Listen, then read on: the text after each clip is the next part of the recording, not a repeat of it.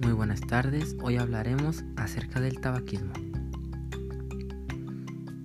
En México, en menos de dos décadas, se incrementó de un 9 a un 13 millones de personas y con ellos llegan las enfermedades que matan más de 53 mil personas cada año debido al tabaquismo. Ahora es muy común ver a un adolescente con un cigarro y simplemente ignorarlo, pero ellos no saben el verdadero daño que esto les crea.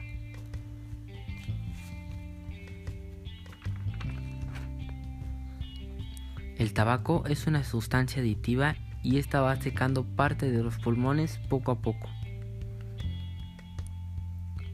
También con ello afecta el desarrollo de los órganos de, los, de las personas menores de edad.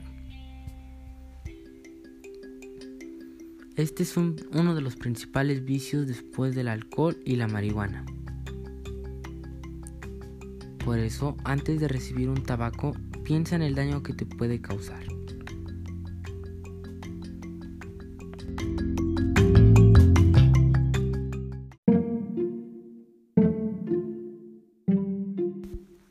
El doctor Maya Mondragón subrayó que las acciones de información del tabaquismo inician desde la infancia debido a que el 10% de los fumadores comienzan el hábito a los 11 años de edad y el 50% entre los 15 y los 17. Adquirir el hábito del tabaco en la juventud dispone la aparición de enfermedades en unas etapas muy tempranas de la vida.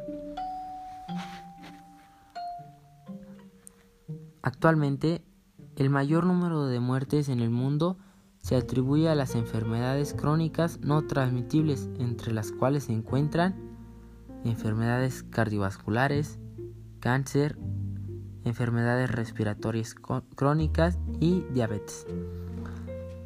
Los principales factores de riesgo que se asocian con este tipo de enfermedades es el tabaquismo.